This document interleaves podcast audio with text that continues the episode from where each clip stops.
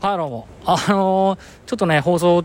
中心、あのー、途中でね、配信が中途半端になっちゃったので、ちょっと短めに、ようやくだけもう一回、ラストシーンからもう一回振り返りますと、だからもうちょっと例えを変えまして、もっと分かりやすく言いますと、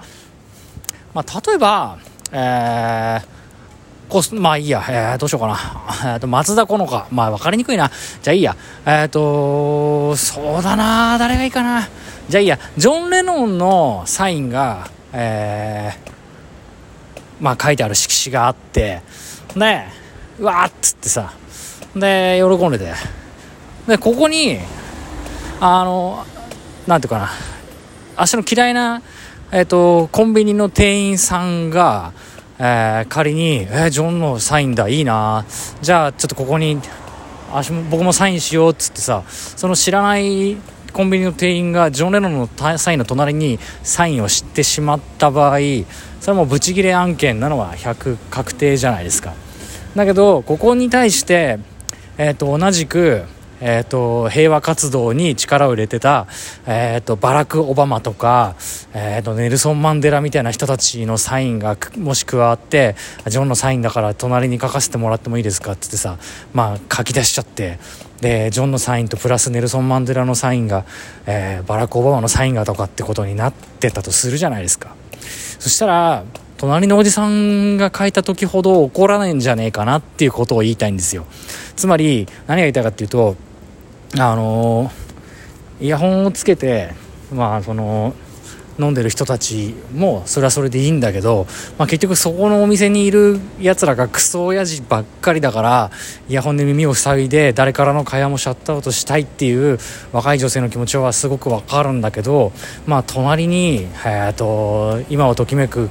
一つも例が上がってきませんけどかっこいい俳優がいたら話は違うだろうっていうことになるんじゃねえのっていうのは否定もしないし人間ってそんなもんだよねっていうことに関して思うので。えっ、ー、と、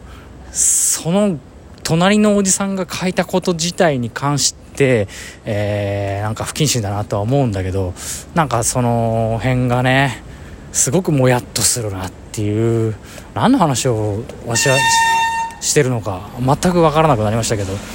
あのー、ね、そう、1個前の放送ちらっと聞いたら、あの、すみません、間違えました。湯浅正明のやつは原始圏じゃないですね。原始圏ってそもそもそういうアニメがありましたね。映像犬ですね。映像犬に手を出すなっていうアニメがあって、でそれの、えっ、ー、と、アニメーションの監督を湯浅がや、正明さんがやったんだけど、露骨な性描写が今回デビルマンクライベビーにはあって面白くなかったよと。そんなもんじゃねえぞ、デビルマンは。ふざけんなっていうふうに思ったっていうことだけなんですけどね。いや、まあでも、おかげさまで、腰の痛みも全然和らぎ和らいだ？和らいでない？わかんないけどこんな調子ですけどね。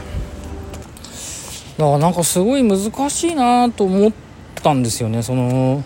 まあだからそのなってこない本当にあれですよね。デートでそういうことがあるっていうのは悪いことだと思うし、えー、お酒の勢いでっていうのも悪いことだと思うしね。えー、なんかとも言えないけどね。まあいいや。